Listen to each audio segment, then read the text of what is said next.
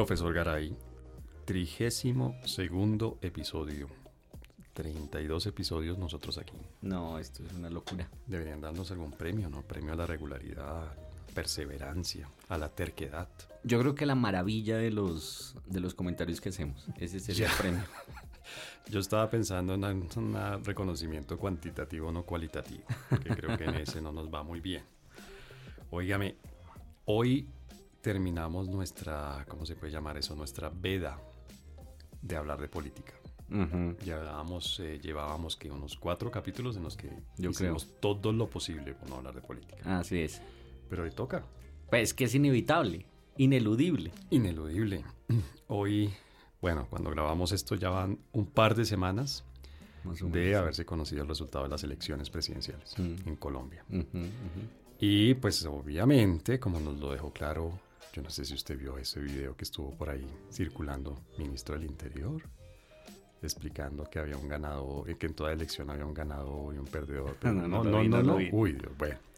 Como en toda elección, pues obviamente hay eh, ganadores, perdedores, pero ya salimos de esto, ya sabemos, ya se definió, ya, porque estuvo dura esa, esa, sí, esa Agotadora. campaña, ¿no? Sí. Por eso es que tratamos de evitar el tema político, para no insistir y no contribuir a ese hartazgo, ese cansancio, sí. ese agotamiento que generó la campaña. Sí, sí, sí, fue larga, fue intensa, fue fea, fue maluca. De lado y lado hubo muchas cosas.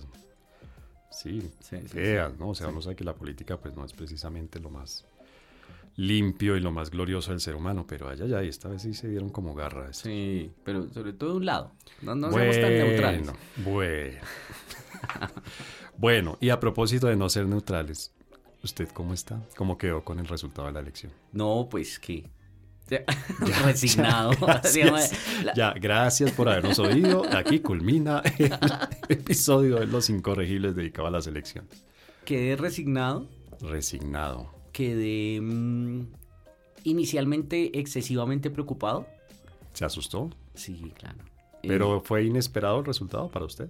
Mm, Pues, decir, más que inesperado, eh, uno en el fondo siempre quiere que no pase lo que... O lo sea, usted guardaba la esperanza. Claro, sí, eso es un, eso, un tema de esperanza ahora que está tan de moda. Ave María. Entonces, eh, mm, eh, no, pues que la esperanza es lo único que se pierde y se perdió. Pero bueno, ¿y qué tan preocupado? A ver, metámosle no sé, un indicador a esto numérico. Del 1 al 4, Ujú. cuando uno es eh, completamente relajado, en una sillita de estas, eh, ¿cómo se llaman? Bronceadoras en la playa, Ajá. tomándose un coctelito. ¿Cuál es su cóctel de, de playa? Eh, no, usted sabe que yo no tomo cócteles. Yo soy abstemio. No, tomo yo, prefiero los, los, los tragos fuertes. bueno, entonces queda un vasito de whisky. Sí, sí, pues, digamos en la playa una cerveza. Bueno, Sí, sí, entonces usted allí. Una cerveza con una botella de aguardiente. no, mentira, no, no. Porque yo no mezclo. Bueno, entonces usted allí, ese es uno. Sí. Y cuatro es, no sé, tratando de cruzar la frontera de algún país por debajo de, ¿no? De- por un túnel, Sí. ¿no? Tratando de... Del 1 al 4, ¿cómo quedó usted con el resultado? Yo quedé como en un 3. No, en, ese momento, sí. Ah, en sí. ese momento. Sí, en ese momento. O sea, hace un par de semanas. Sí. Apenas se supo el resultado de la elección. Sí, sí. Sí, claro, porque digamos el, el discurso inaugural a mí me generó bastante preocupación. Ve. Eh, Y recuerda, no sé, expresiones o temas o lo que sea que usted dijo, uy, uy, uy. No, pues la forma como, como se presentaron las cosas, comenzó algo que me sigue preocupando, que es este tema de, del embrujo, ¿no? De todos estamos felices El ahora. culto a la personalidad. Sí, eh, y eh, la- digamos, eh, yo, a diferencia de muchos eh, observadores, Neutrales, desprevenidos y objetivos. obviamente, eh, no creo que haya habido una moderación del discurso en ese momento. Y en el discurso de Victoria. Sí, sí, entonces eh, me quedé- ese día quedé bastante preocupado. Eh, ya habíamos hecho un episodio, ¿no? De, de si uno se iría inmediatamente Sí. cuando y ya habíamos dicho que no, pues digamos, sí, sí. porque pues es una decisión difícil, lo que mencionamos en ese episodio, ¿no? No, no es tan fácil y tal. Ve, ¿y sabe qué me ha llamado la atención? Que ha habido mensajes claros, claros, quiero decir, explícitos de, sobre eso, de no irse, de la canciller, vicepresidenta, y de Uribe. Sí, del expresidente Uribe. Sí. Me llamó la atención eso. Sí, claro, porque, porque esa es una de las, de las misiones. La gente puede comenzar a tomar ese tipo de decisiones. Sí. Em, que ahorita le cuento, a- hay una gente que está haciendo eso desde hace rato, me contaron la vez pasada. Que tienen su plan de escape. No, digamos, que ya se están yendo. ¿Ya? Sí. ¿Y a Ahora, usted cómo le va con la visa de Nicaragua? ¿Qué tan adelantado va ese obviamente tengo, tengo una de cortesía absoluta. Esa es, Ay, yo quisiera verlo usted abrazando a Daniel Ortega. imagínese eso. Sí. Hola, Dani. Entonces, eh, eh, eh, eh, puede pasar eso, pero digamos, por eso no pongo el 4, pero sí quedé bastante preocupado en ese momento. En ese momento. Sí. Bueno, eso fue hace un par de semanas. Sí, Hoy, de 1 a 4. 3-5.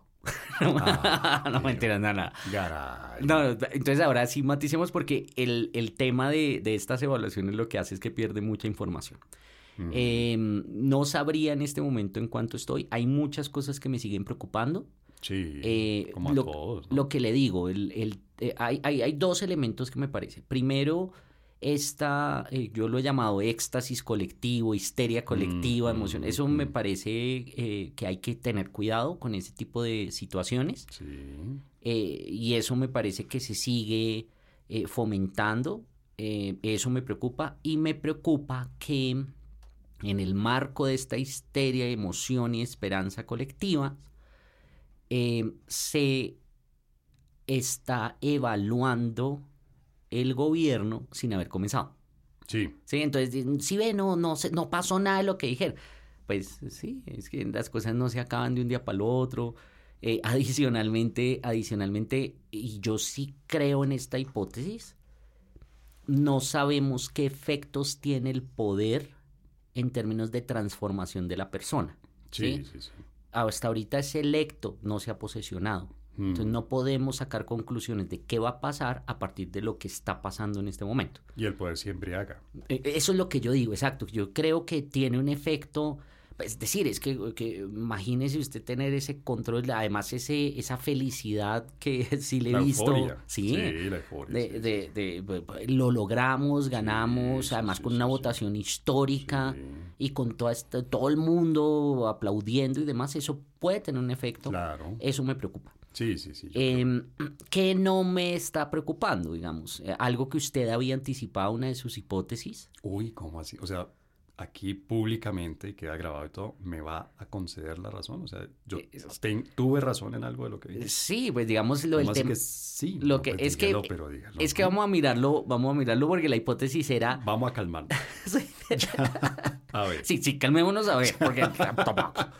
Eh, Porque yo ya estaba ¿no? embriagándome, usted- estaba en una euforia de que Javier Garay va a decir públicamente que César Páez tuvo razón en algo. usted lo que está, usted lo que sostenía es que todo el establecimiento se iba a unir, Sí, ¿cierto? sí, sí. Y que eso iba a tener un efecto limitador.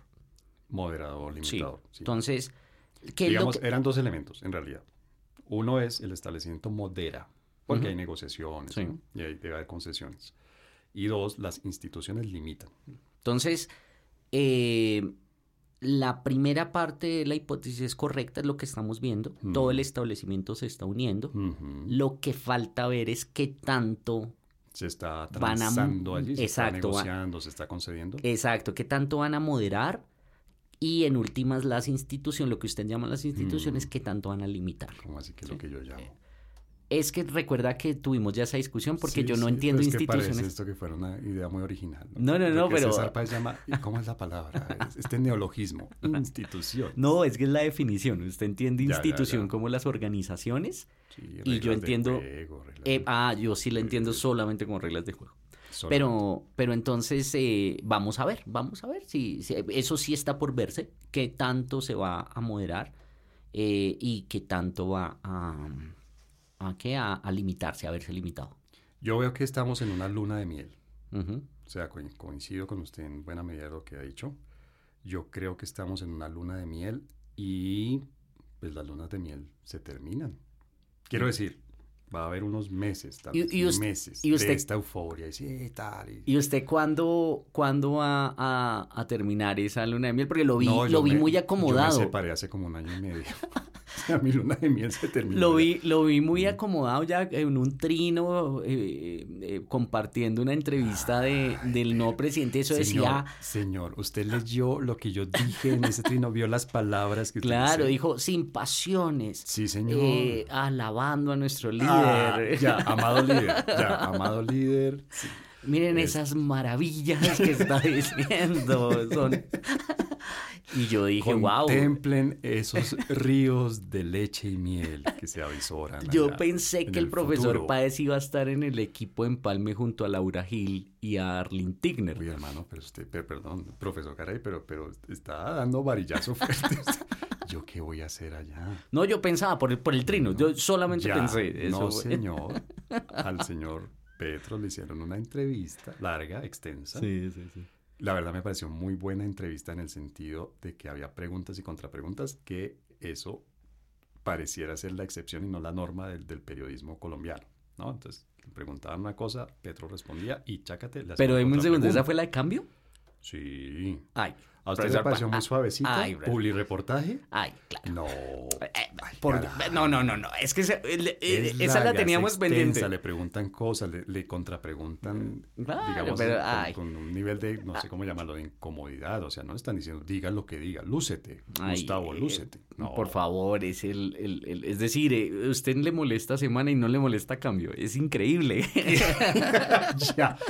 Sí, los, los, a uno, a uno le molesta lo que... que pero a mí me parece que es, una buena entrevista, hablando en serio, y es extensa. Ahora, lo que, lo que yo invitaba a hacer en ese trino era a leer la entrevista completica y tratar, en la medida de lo posible, de no llegar con el sesgo. Pues no llegar a decir, todo esto es una porquería, nada, nada. Y, y ver qué decía, porque ahí, ahí reveló, sí, datos, pues datos, y, y reveló ideas, y, ya, y ya, ya anunció, anticipó decisiones que pueden ser interesantes. ¿Cuál, le, parece no, Si ve lo que pasa, si ve, es que no es, no es. no, no, no, es mi memoria. Le digo que no estoy haciendo trampa, de verdad no me acuerdo porque eso fue hace como una semana. Sí, pero no, eh, es que fíjese lo interesante, porque usted dice, no, es que sin pasiones, pero en realidad al decir al, no al utilizar el adjetivo interesantes ya está dando una posición positiva frente a la entrevista y frente a lo que dice maravilloso el nuevo líder. Que yo no dije maravilloso ni no no interesantes en el sentido de interés porque habla de muchos temas diferentes deja clara su posición e incluso por ejemplo, recuerdo un, tema que, que, debe ser muy incómodo para, él como sería para cualquiera, y es que una persona muy cercana a él desde hace muchos años y que es, de su corriente política y que estuvo eh, hasta cierto punto muy metida en su campaña, eh, Piedad Córdoba, le preguntan, bueno, ¿y, ¿y, usted qué va a hacer con Piedad Córdoba? Es decir, Piedad Córdoba está subyúdice, como dicen los abogados. Y recuerdo que, que él contesta algo le hacen contrapregunta y, y lo llevan, digamos, a, decir claramente, yo le recomendaría que diera un paso al costado mientras la situación se soluciona. sí, pues ha demostrado que eso es lo de menos para él. Pues sí, pero pues quiero decir, hubiera dicho, no, pues que se mantenga porque esto es persecución política, bla, bla. Sí me explico, que podría haberlo dicho, ¿no? Se hubiera podido. Es un complot, eso, ¿no?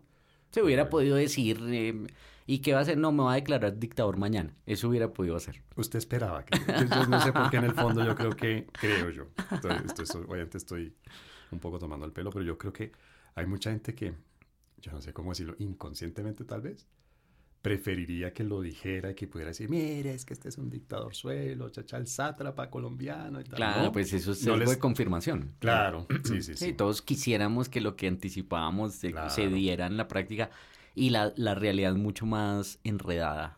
Sí, y a eso, y con eso vuelvo a mi tema de la luna de miel. O sea, está en un momento en el que la realidad parece muy sencilla, muy simple, ¿no? Es cuestión de hablar, de acercarse, de dialogar, de dejar los odios de lado papi, te quiero ver cuando quieras pasar una reforma, la reforma pensional.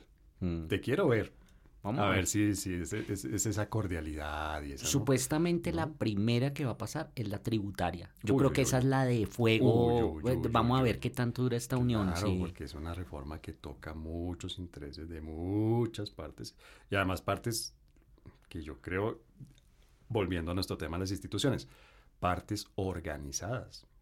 Por ejemplo, los gremios. ¿no? No lo digo con cuidado. No lo digo, no me mire, es que ustedes vieron cómo me empezó a mirar. No, no, no, Ya no, estoy salir poniéndole este atención. comunista disfrazado. de- No, lo que quiero decir es, hay reformas que tocan a las personas individualmente y muchas de esas reformas no, no, no eh, enfrentan la resistencia, una resistencia organizada.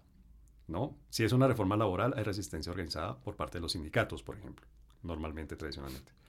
Si es una reforma tributaria, hay resistencia organizada en el sentido de que hay gremios que se organizan, que eh, hacen, eh, hacen eh, lobby o que mm, lobby directamente en el Congreso, que mueven mucho medios de comunicación, que se organizan y se, y se mm, resisten y, y logran concesiones. Bueno, vamos a ver, ¿no? vamos a ver si eso es lo que Sí, pasa, sí, sí. porque A propósito del tema de nuestras instituciones, yo creo que va, vamos a verlo, quiero decir, es, es- un, como usted bien lo dice, es una prueba de fuego que me parece interesante. Vamos a ver cómo funcionan las instituciones, incluyendo en las instituciones, por ejemplo, a los gremios, ¿m? a los otros partidos políticos. va- vamos a ver, porque em, hay que mirar también qué es lo que realmente dice la reforma. Porque usted está dando por sentado que la reforma va a contener, por ejemplo, mayores eh, impuestos para las empresas. Pero lo que han dicho ya, porque como, y ese es otro tema que podríamos para hablar los- más tarde, A los individuos. como una cosa es prometer y otra, Mm, es una cosa es la campaña, otra cosa es cuando ya se dan cuenta. Sí, eh, ya están matizando, están diciendo, no, vamos a hacer la reforma carrasquilla. ¿Sí? Ay, entonces, sí y entonces sí, y entonces ahí, si realmente va a ser esa reforma, yo no sé qué tanta oposición va a tener. Entonces, eh, eh, digamos, hay que mirar bien, de- a Mm. partir de lo que dice, no sabemos qué va a decir el texto y demás, pero sí, Sí. creo que es una primera, una primera prueba. y yo creo, y con eso pues cierro este tema, este punto mío de la luna de miel, hasta ahí le llega. Hasta ahí llega la luna de miel. Bueno, es una buena apuesta. Hablemos, eh, acerquémonos, dialoguemos. O sea, usted dice el 7, creo que lo van a presentar el 7 de agosto. El 8 se acaba la luna de miel. el por 8 ese ya no hay. ¿Mm? ¿Mm? Y la suya también el 8. Oh, ok. ¿Que la luna de miel? Sí, su luna de miel ahí. ¿Con el amado líder? Claro. No. Sí, va a estar por siempre. Fiel hasta el final. Hasta que pierda el poder.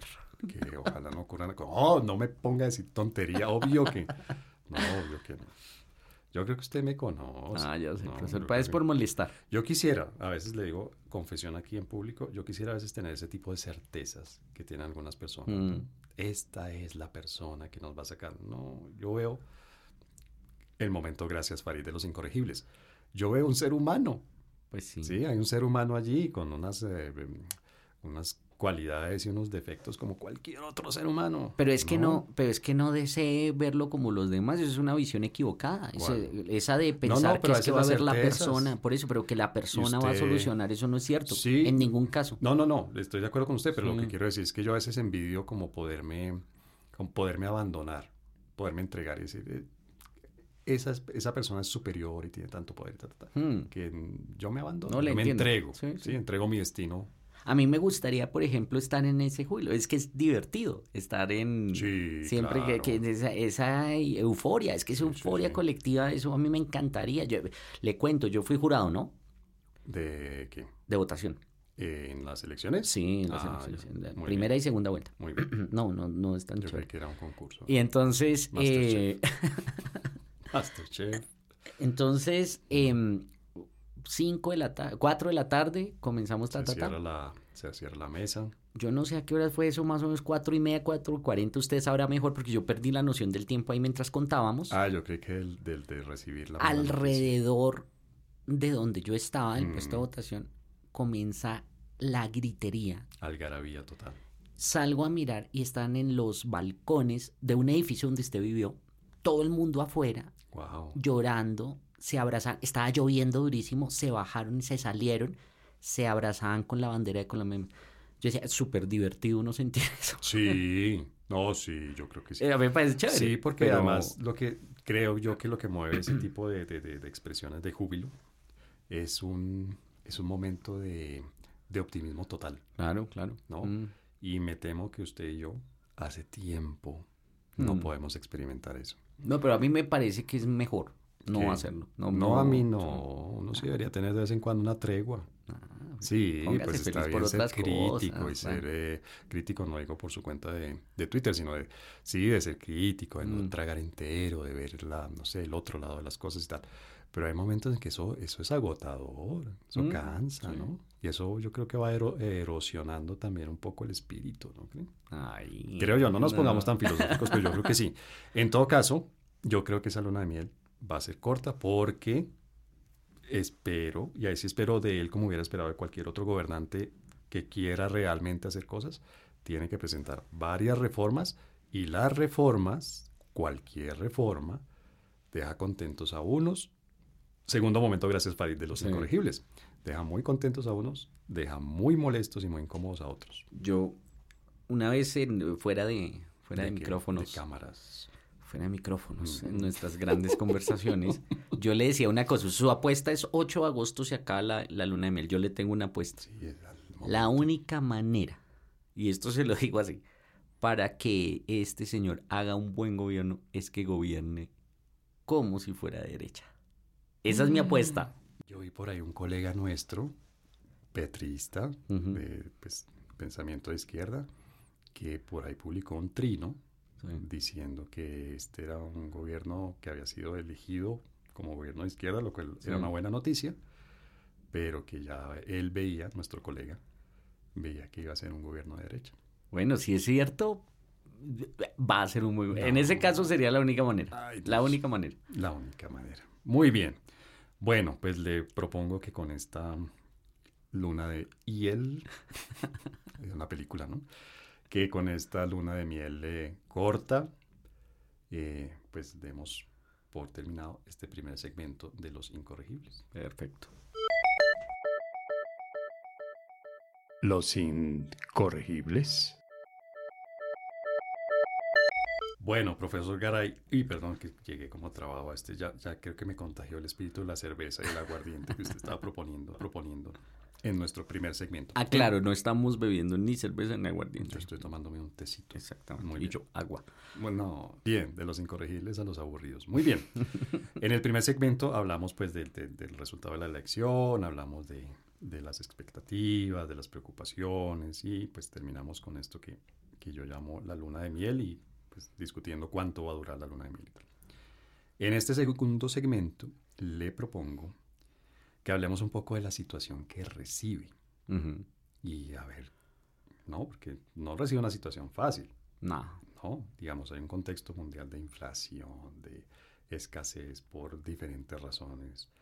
La más, no sé cómo llamarla, la más trágica, por supuesto, la guerra entre Ucrania y Rusia, pero no es la única, ¿no? Hay más razones de, de que la economía está, está bien golpeada, ¿no? Salió de la, de la pandemia y, está bien golpeada y después de la inflación se espera em, eh, recesión, ¿no?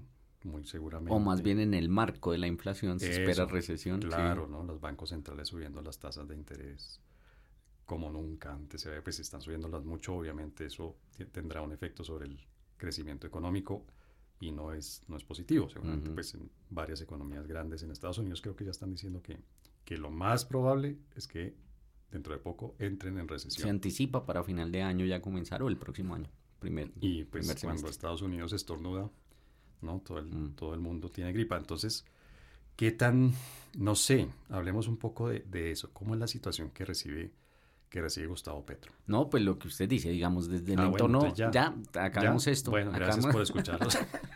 el entorno internacional está complicado desde el punto de vista económico, desde el punto de vista geopolítico y desde el punto de vista de cambios también que se pueden anticipar, ¿no? Entonces, por un lado, que se ha hecho mucho énfasis en eso, el retorno de la izquierda en toda América Latina o en el sur, ¿no? Mm. Se espera, por ejemplo, en las elecciones de Brasil, eh, el retorno de la izquierda. Eh, que eh, hay que aclarar, ¿no? El primer gobierno de Lula fue medianamente exitoso, entre otras, porque gobernó como si fuera de derecha, ¿no? La retórica fue izquierda, porque pero. le tocó un ambiente, que, que es precisamente el tema, lo, digo porque es precisamente el tema que estamos, del que estamos hablando ahora, porque le tocó una coyuntura económica muy favorable. Diferente. Mm. Eh, entonces tenemos eso, pero por el otro lado no se ha visto que ahorita en noviembre son las elecciones de Mitaca en Estados Unidos, que lo más seguro es que regresen los republicanos. Eh, y ahí, ahí habría que mirar realmente cuáles van a ser los incentivos en términos de la construcción de política exterior de Estados Unidos, porque no, no es automático que porque vuelvan los republicanos, entonces vuelve, digamos, una línea dura ideológica en términos de alejamiento de la, de la izquierda, no es automático, pueden darse otras cosas y en dos años podríamos esperar el retorno de los republicanos a la Casa Blanca. Entonces, eh, entonces van cambiando, ¿no? Van cambiando esas cosas eh, desde el punto de vista entonces también, si se quiere, electoral, ¿no? Entonces hay tres temas, geopolítica, el tema económico que usted pues muy bien describió, es un tema es un, un contexto muy, muy, muy difícil, muy mm, difícil en mm. los próximos años, eso es lo que, lo que se puede anticipar, y por el otro lado esos cambios estructurales. Desde el punto de vista doméstico, pues claramente también tenemos una situación en este momento muy difícil. Ayer, ahorita que usted decía, Em, eh, que hablaba de, del incremento de las tasas de interés. Ayer se, incrementó el Banco de la República, como nunca antes, 1.5%. Eh, eh, por ciento. Bueno, entonces eso claramente va a tener unas dificultades en términos del cumplimiento, sobre todo las promesas de gasto público. Y ahí vamos a ver realmente qué tan sensato es mm. el, el presidente en términos de, bueno, ¿Cumplo todo lo que prometí? Hmm. ¿O soy sensato y realmente actúo como toca actuar? Pero a ese cumplo todo lo que le prometí, si no lo cumple va a tener un costo alto. Ese es el segundo punto. Hmm. El segundo punto del contexto que le toca es que sí hay un incremento. Sobre esto hablamos hace un año, yo creo, en hmm. los episodios, que decíamos que lo que sucede es que están aumentando de manera exagerada las expectativas sociales sobre lo que puede hacer el Estado y eso en el caso colombiano es evidente, ¿no? Entonces tenemos una cantidad de personas, de ciudadanos que están esperando pues mucho, la, casi que la solución absoluta de todos los problemas nuevos, viejos y, y, percibidos por parte de este gobierno. Y eso eso va a ser muy difícil de manejar porque lo que usted dice parece Farid pero no lo es. Efectivamente efectivamente los los que se sienten perdedores eh, pues digamos, eh, eso puede dificultar bastante la, toma de decisiones. Y hay un tercer elemento que sí es em, pues, evidente, eh, casi que es contextual, no es, no, es un, no, es, no es una situación diferente que le haya tocado a este presidente, sino que es más bien estructural, no es contexto, es estructural en el caso colombiano y son todas estas prácticas políticas. Hace poco, hmm. no sé si eh, se ha escuchado este hmm. escándalo de corrupción del DNP. Con, el, con, con, un programa que tiene que ver con el proceso de paz, con el, sí, acuerdo de paz. Los OCAT Paz. Hmm. Eh, eso, y eso no es, no es aislado, es un tema estructural y cómo se va a enfrentar y hay muchas expectativas volviendo al segundo punto para que eso se resuelva y no sé cuáles serán los instrumentos que pueda tener este gobierno. Yo lo veo muy difícil, muy difícil mm. que cumpla, muy difícil que haga, muy difícil que, a menos que eh, sea responsable. y empiece a gastar a manos llenas. Exacto, sí, y que comience ya, bueno.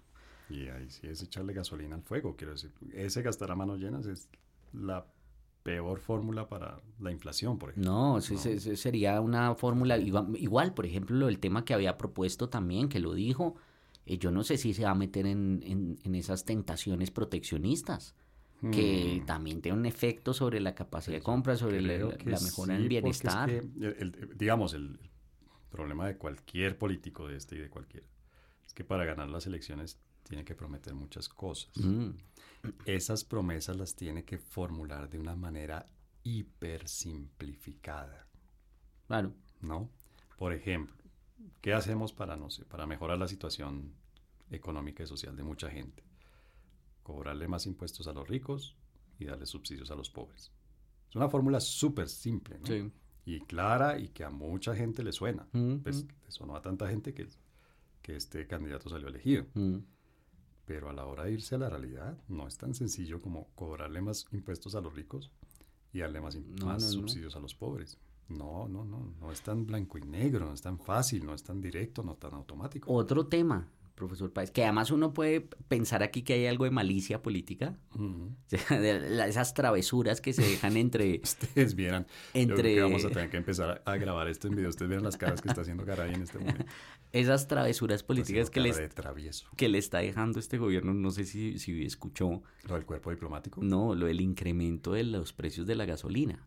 Ah, lo del, lo del fondo de estabilización, que en realidad es un subsidio de 14 billones, 20 billones. No, no, es decir, acaban de anunciar, anunciaron ayer o antier, que tienen obligatoriamente que subir los precios de la gasolina antes de cambiar el gobierno. No. Parece que le van a subir entre 100 y 150 pesos por galón. Entonces, eso no, suma. Pues si es eso, bueno, pero, pero es que qué pena, pero bueno, ¿sabe qué? Ese es otro tema, ese es un tema para otro episodio yo tengo la impresión, Javier, de que en política la gente no aprende.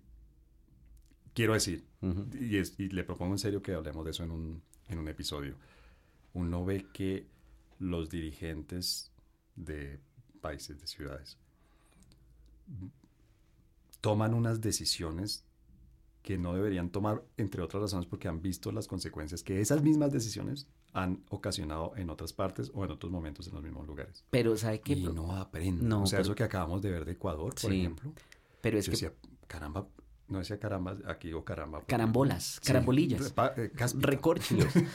sí, decía cáspita. Es que, pero no, no, incendiaron el país hace unos años con las mismas medidas. Deme un segundo, porque ahí eso yo creo que lo que ilustra es precisamente esa simplificación de los temas y de los problemas. Sí que en últimas las soluciones no son, y esto deberíamos aprenderlo, internalizarlo y reconocerlo. Por eso es que esa posición crítica. pero ¿Quién gana una elección con eso? Que sí, pero no. Nadie gana. Profesor Páez. Nadie gana. Entonces que dejen la retórica del cambio climático. Mm. Ah, bueno, porque si quieren cambio climático y si quieren eh, eh, transición energética, pues entonces hay que eliminar todos esos subsidios y que la gasolina cueste lo que tenga que costar. Claro, pero y mientras tanto. No, por eso le digo. No, pero por eso, es que es un tema muy complejo, entonces dejen la retórica. Mm. Porque es que ese es el tema, ¿no? Se metieron y lo estamos viendo en países como Alemania y demás, se meten y mm. cuando usted se va solo por un objetivo, bueno, los costos son gigantescos. Lo mismo que, pasó ricos. Quiero decir, los costos son gigantescos, pero estos tienen eh, bolsillos gigantes. Pues sí, pero pasó lo mismo, los chalecos amarillos estos eran, ¿no? Los franceses por excelencia que son tan ambientalistas, tan políticamente correctos. Le subieron la gasolina, el otro día todo el mundo estaba acabando París. Se meten con el bolsillo de la gente. Bueno, sube combustible, se mete con el Listo, entonces ahí es un tema de, ¿no? Un baldado de pragmatismo. Baldado. Sí, y ¿Usted, ha pensado en, eh, registrar ese tipo de expresiones? Eh, yo, patentar. Digamos, me toca en un momento. Recuerdo, sí, yo recuerdo. No, ¿sabe qué? ¿Sabe no hay periodistas, hay opinadores. No, ¿sabe qué es lo que pasa Deberíamos sacar un libro de las máximas de los incorregibles. Es que yo, yo soy muy generoso. Entonces, entonces no voy a patentar nada porque yo quiero que esto sea de uso común. Ya, ya, ya, Entonces, soy muy generoso. Claro. O sea, usted no cree en la propiedad privada. Me está diciendo aquí más o menos. No, no malinterprete porque eso sería otras cosas. Esto es uno de los descubrimientos de los incorregibles, ¿no? Javier Garay no cree en las patentes. no. ah, porque ese es un tema de fondo, porque eso no es propiedad privada, eso son derechos de propiedad intelectual. Eso es. Y sobre eso, en el mundo liberal hay una discusión muy fuerte. ¿En serio? Sí, sí, sí. porque bueno, otro tema, mire usted. Ese es un tema bien interesante, efectivamente. Pero bueno, el punto es, hay que ver en su verdadera complejidad dos fenómenos y dejar de apuntarle a resultados o objetivos que son ingenuos y que la práctica llevan a que, ojo. Estoy completamente de acuerdo con usted. El punto es que esa es la fórmula para perder cualquier elección. Sí, por eso digo, es, que es, ahí está, no, es que la complejidad incluye todo, incluye, usted tiene unos objetivos ambientales, listo, bueno, también tiene unos objetivos de estabilidad social, también tiene unos objetivos económicos, también tiene unos objetivos políticos, también, sí, o sea, son una cantidad de cosas que usted no puede solamente decir, ah, es que entonces yo voy a ser la, el país de la vida. Sí, y entonces todo se lo va a apostar a, temas de cambio climático porque cuando llegan a la realidad van a decir, oiga, ¿qué hacemos con esto? ¿Qué hacemos con esto? Enredado. Bueno, situación de orden público, por ejemplo, ¿usted cómo la ve? Todavía no hemos visto claramente, em, por ejemplo, quién puede ser ministro de defensa. No hemos visto. Ese es un hay dos temas que han sido olvidados, que a usted no le gustan mucho, pero que, no que fueron olvidados en la campaña y que también son muy costosos. Mm. Primero, infraestructura. O sea, obras públicas, ¿no? Sí, o sea, lo único que mm. hablamos es de la construcción de colegios y universidades. Bueno, y está el eh, ferrocarril elevado Buenaventura-Barranquilla. Ah, bueno, sí, ese, ese, mm, ah, como que no. la, casa en el aire, sí.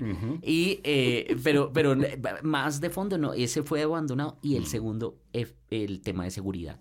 No, no sabemos realmente cuál es la visión de seguridad, más allá de la fórmula que aquí la vamos a llamar la fórmula AMLO. Y es, todo se soluciona tratando bien a los criminales y diciendo y que si cambian las condiciones entonces va a cambiar todo y se acaba el narcotráfico porque mejora la calidad de vida de las personas. No pues no, no, pues funciona. no digamos puede tener un efecto grande positivo pero pero uno no soluciona todo el problema y dos se demora. Claro. Eso puede ser tranquilamente cuestión de una generación. No, y estamos en una situación grave también de orden público. Entonces, efectivamente, hay unos, unos, temas, unos temas de fondo y no, hemos, no, he visto realmente qué es lo que propone en términos eh, de, acción y de estrategia. Bueno, por tiempo le propongo una, unas, eh, que, que seamos más concretos en lo siguiente.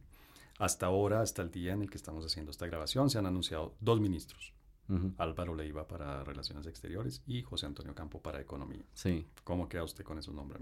me da risa, porque me, estaba diciendo eso y se me ocurrió, se me vino a la cabeza la imagen de la gerontocracia, ya de la decadencia de la Unión Soviética. El cambio es de gente de 70 para arriba. Sí, sí, sí, sí, la revolución de las canas, decían, la revolución de las canas llegó al poder. Eh, efectivamente, pues primero es eso, ¿no? Eh, lo segundo, pues eso, eh, esos nombres han tranquilizado a todo el mundo y pues dicen que Ocampo es una maravilla y que hmm, todo el mundo lo ama. y que es economista, yo he visto, no estoy citando, el mejor economista de Colombia. Sí, no, de, sé de, dónde sacan De la historia, de la galaxia, de... de dónde sacan el título de mejor economista. Eso yo creo que lo que refleja es esa euforia colectiva, esa emoción. Y también un provincialismo ahí, ¿no? Claro. Es profesor de Columbia University, no sé qué. Sí, exacto, porque la, la, todas las argumentos y las justificaciones es que tiene muchos contactos mm, internacionales. sí, no, pues, no hubiéramos nombrado canciller o de ministro de Comercio Exterior. Exacto. Mm. Entonces, eh, bueno, digamos, eh, Ocampo ya, ya fue ministro, sin, pues, digamos, sin pena ni gloria, un tipo ahí. Eh, tiene unas ideas, pues, que son moderadas, efectivamente son mm, moderadas, son tienden centro-izquierda,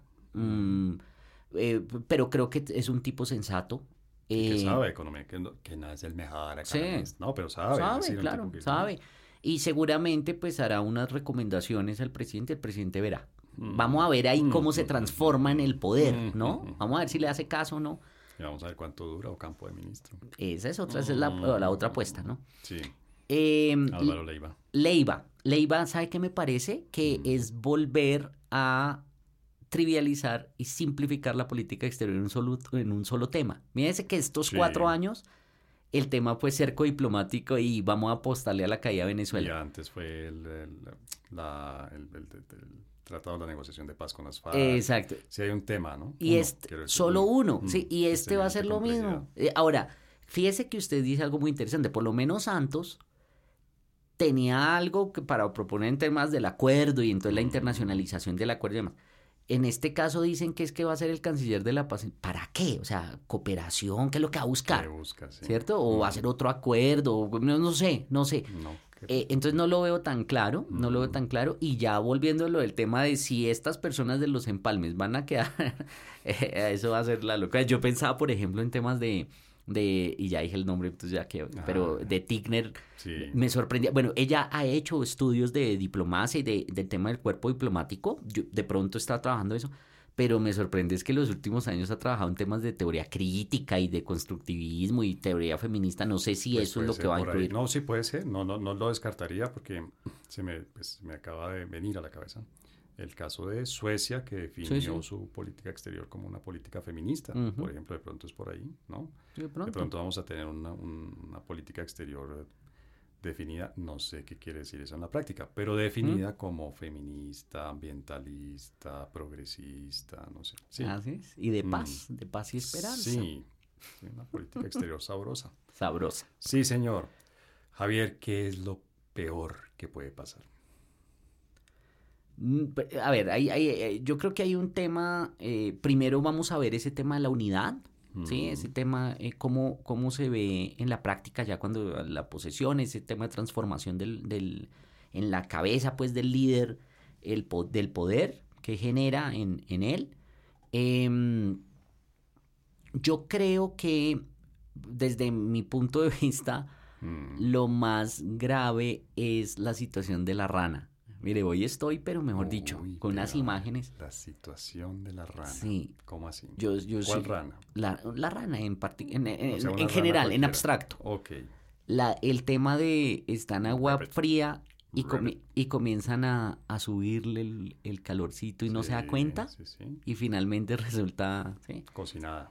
Eso me parece. Y ¿Y cuál sería la cocción aquí? ¿Una dictadura No, dura y pura o qué sería? No, no, no, porque yo- yo no, no creo, yo le había dicho en uno de los episodios que la apuesta principal que yo hago Mm. es que comenzamos una época de gobiernos de izquierda. Pero con diferentes personas. Sí.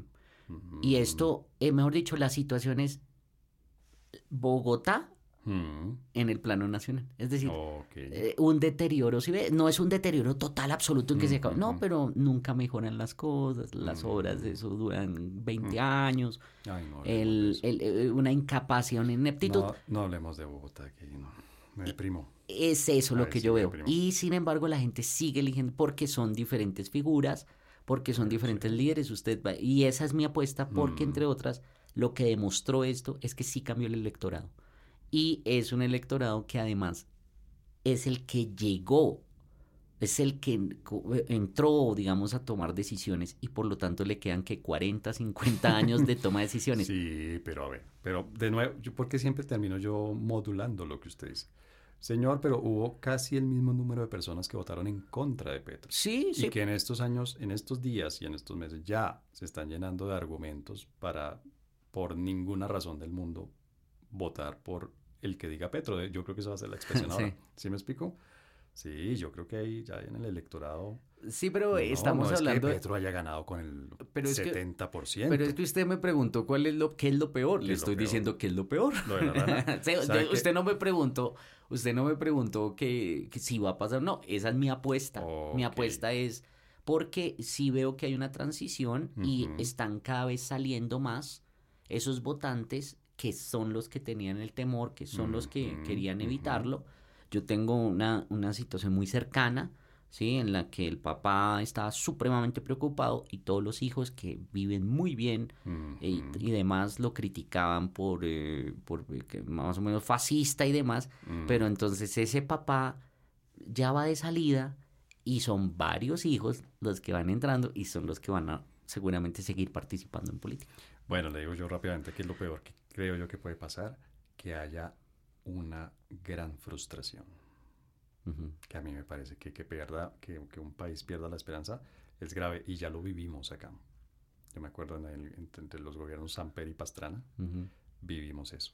¿Y por qué le parece que, que es lo más grave?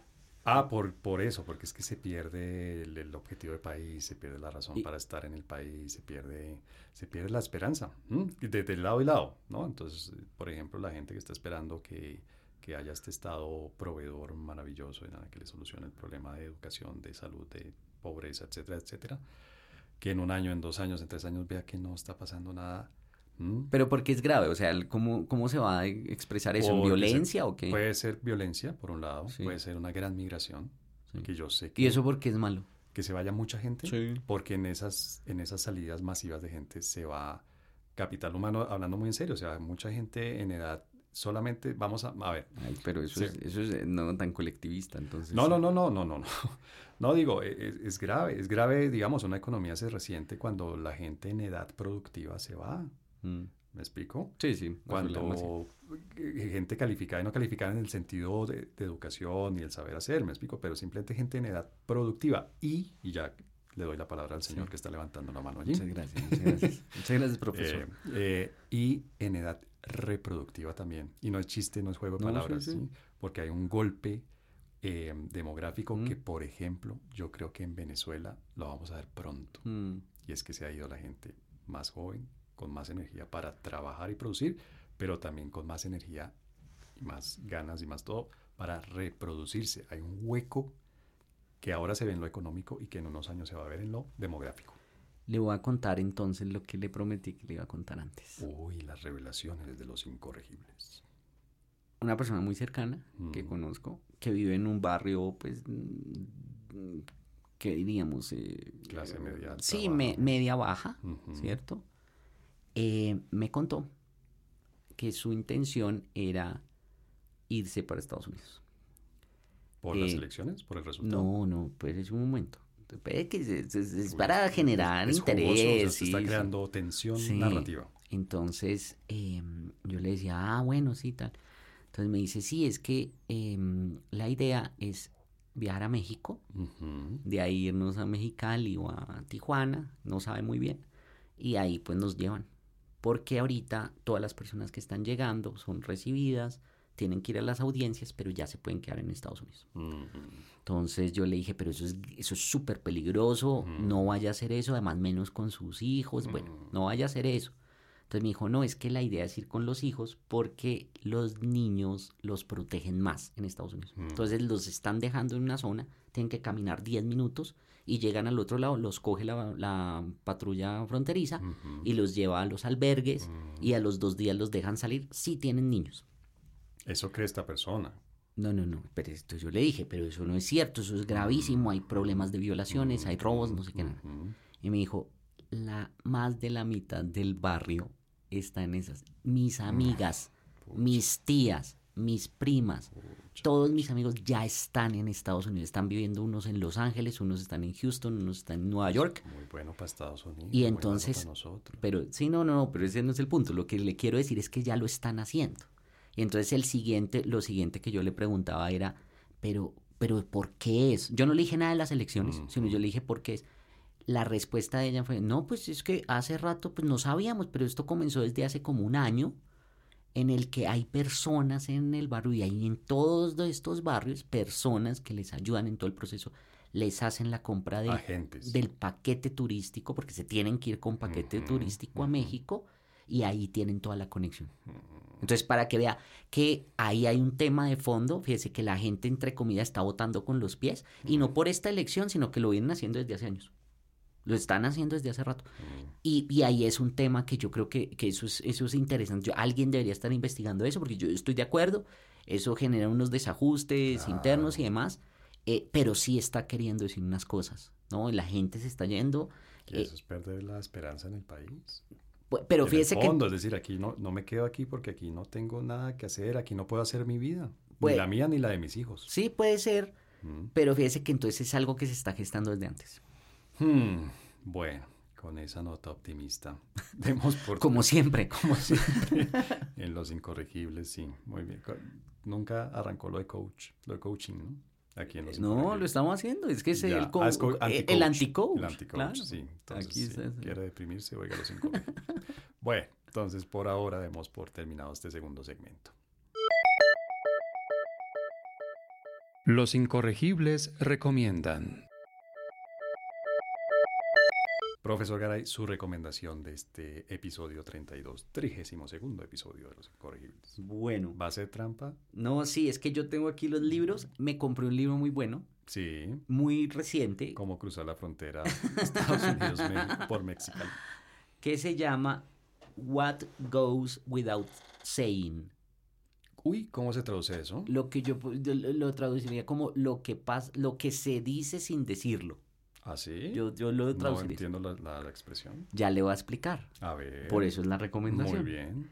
Es un libro, una investigación que se hizo de cultura política en los Estados Unidos, por eso me pareció tan Mm. interesante.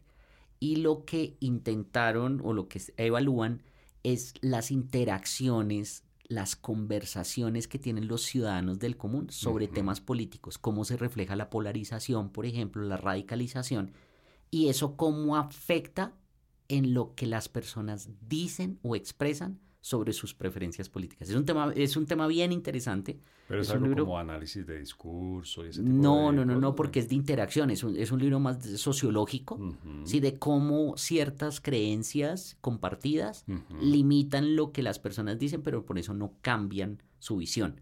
Que eso además sirve, el libro me parece interesante por dos razones. Primero, por eso que usted habla de la frustración y demás, Mm. pero también por la resistencia. Y eso también hay que tenerlo en cuenta, es otra variable. Todas estas mo- eh, movilizaciones, todos estos fenómenos sociales, Mm. ojo, eh, lo que usted decía, los perdedores o los que se Mm. consideran perdedores, también generan formas de resistirse. Claro. Y eso claro. puede derivar en otras, otras Sí, movilizaciones. No se maneja, pues si la democracia no les ofrece, real- si la democracia realmente no les ofrece, si de alguna manera salen, Sí. a las buenas o las malas.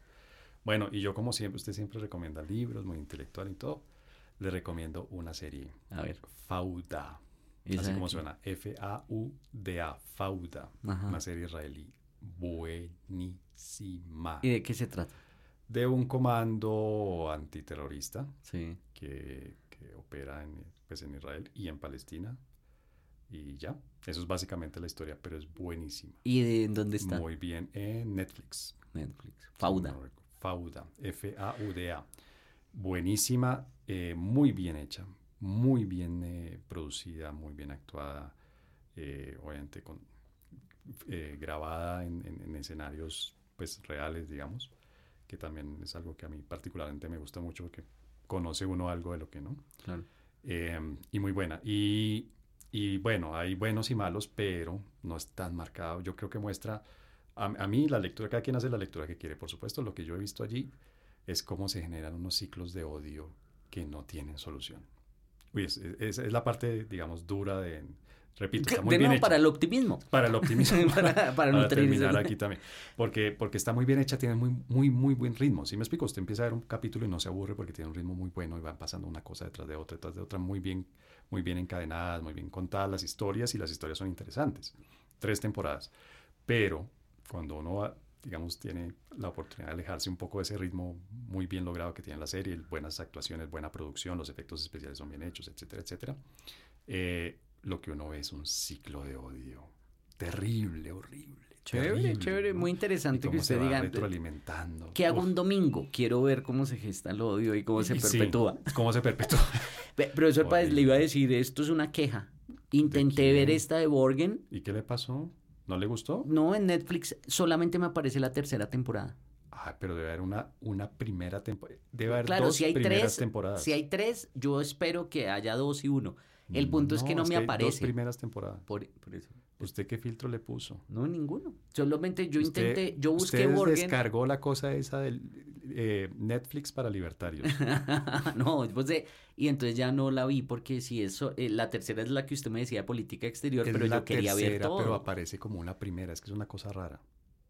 Repito, en Borgen Ah, hay dos primeras Por temporadas. eso, por eso le digo que en Netflix solo Sí. aparece esta última, las otras dos no, Ah, las anteriores no aparecen. no aparecen. Ah, o sea, aparece la de Groenlandia. Exacto. ¿Y qué tal?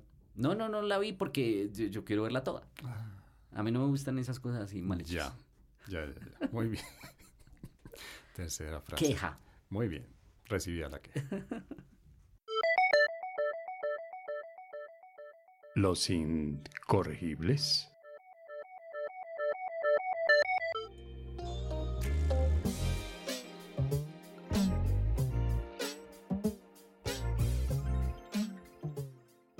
Bueno, profesor Garay, volvimos a hablar de política en este trigésimo segundo episodio de Los Y muy chévere, pues ya, ya ha pasado la pasó la veda.